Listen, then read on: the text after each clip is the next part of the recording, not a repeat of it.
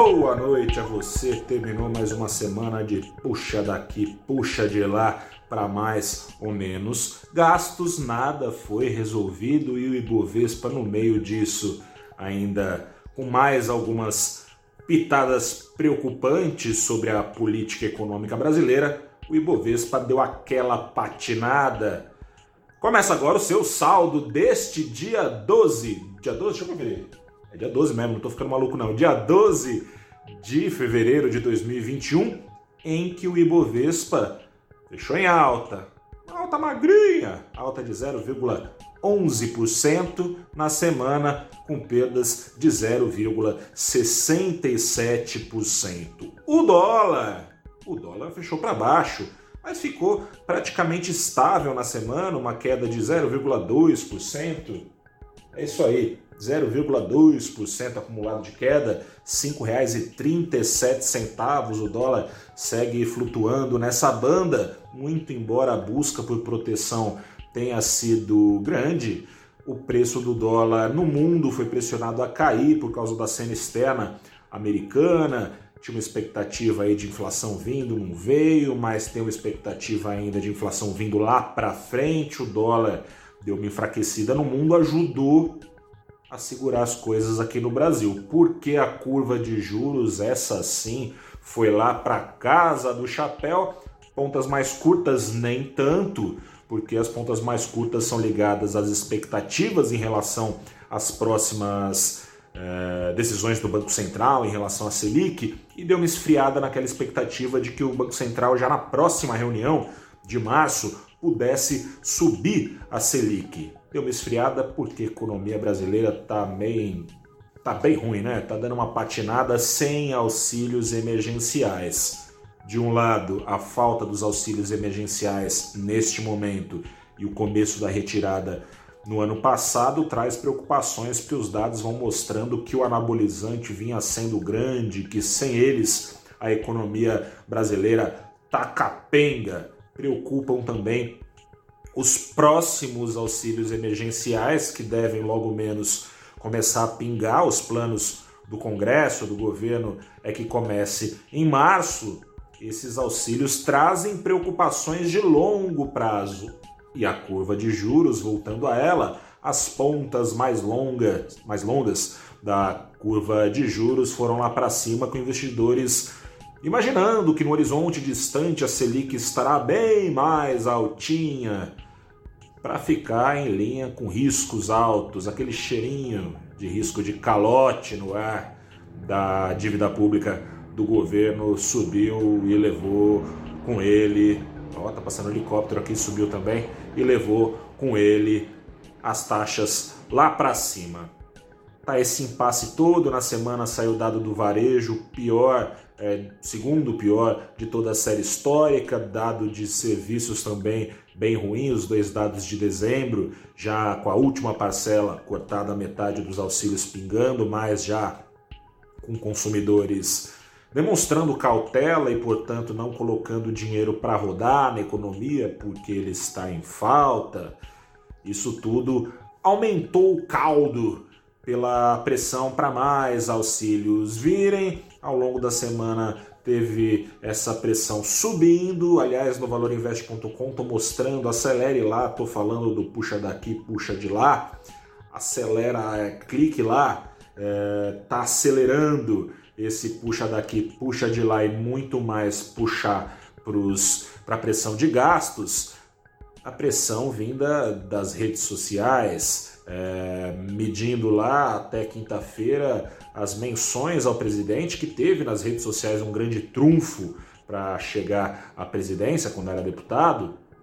As redes sociais chiaram, chiaram, chiaram, falando é, que a economia está ruim, inclusive os apoiadores do presidente na quinta-feira mesmo, quando ele deu um cavalo de pau na sua retórica, que vinha falando que não, teria auxílio, porque a economia ia quebrar, agora falando que vai ter auxílio, e nessa sexta-feira falando que não de 200, mas de 250 reais, essa a notícia do dia relacionada ao auxílio presidente, mudou.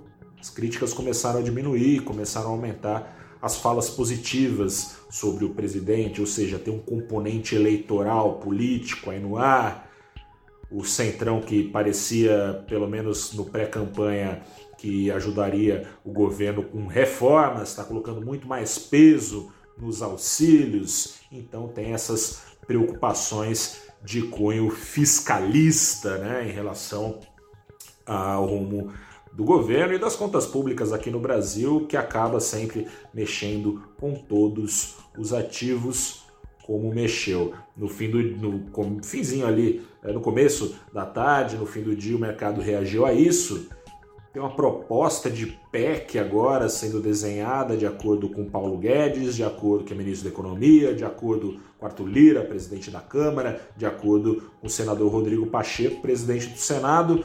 Uma PEC que colocaria dentro dela. É é, um, um gatilho um, um, para entrar em calamidade, para pagar os auxílios, sem que o governo, com esses gastos, rompa o teto de gastos, mas gasto é gasto e acaba pressionando sempre, é, seja ele qual for, o endividamento público e a trajetória da dívida. Uma PEC para. Bom, a gente está aqui em fevereiro, no meio, a próxima semana é de carnaval, faltam duas semanas com o carnaval no meio fica difícil crer que uma PEC vai ser aprovada, precisa de dois turnos de aprovação, tanto no Senado quanto na Câmara, e maioria, maioria simples não vale, tem que ser três quintos de, de apoio. Fica, é, é, não é exatamente crível esse plano, mas vamos ver, né? Tudo é possível, parece que a oposição está de acordo também, teria algum consenso, vamos ver.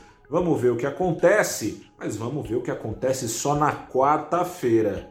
Carnaval, feriado suspenso na maior parte do país, aqui em São Paulo também, mas não na Bolsa de Valores. Segunda não tem pregão, terça-feira não tem pregão, quarta-feira tem pregão, mas mais tarde, às 13 horas, a uma da tarde. Antes disso, às 11, eu te convido a dar um pulo no canal do Valor Invest no Instagram, excepcionalmente por lá, mas vou conversar com a Débora, que é economista da ZQuest, sobre a situação brasileira no meio disso tudo, diante dos estímulos lá vindos dos Estados Unidos. A gente vai bater um papo no Abrindo os Trabalhos a partir das 11 é, da manhã, então, da quarta-feira. Pregão mais tarde, abrindo os trabalhos também mais tarde.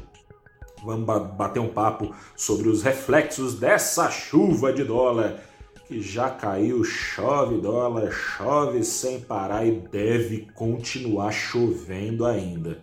Seja por obra de Jerome Powell, presidente do Banco Central dos Estados Unidos, que tem feito injeções cavalares mensais de dólares nos mercados e por isso isso explica o rally em plena maior crise em quase um século, rally das bolsas dos Estados Unidos e das demais acompanhando esse ritmo aqui no Brasil também.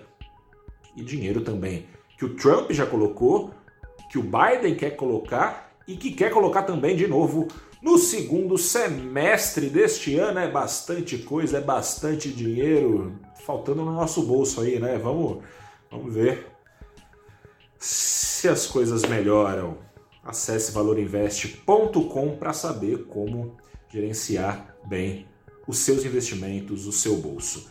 Grande abraço, se cuide nesse carnaval, aproveite para fazer o mesmo que eu espero que você tenha feito nos últimos tempos, ficar bastante tempo em casa, se possível.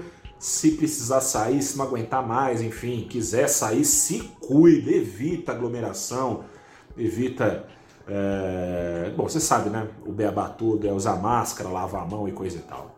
Se cuide aí. A gente se vê então na quarta-feira, às 11 horas da manhã, no nosso Instagram do valorinvest.com. Eu sou o repórter Gustavo Ferreira. Bom carnaval com as suas mil aspas. Até a próxima e tchau.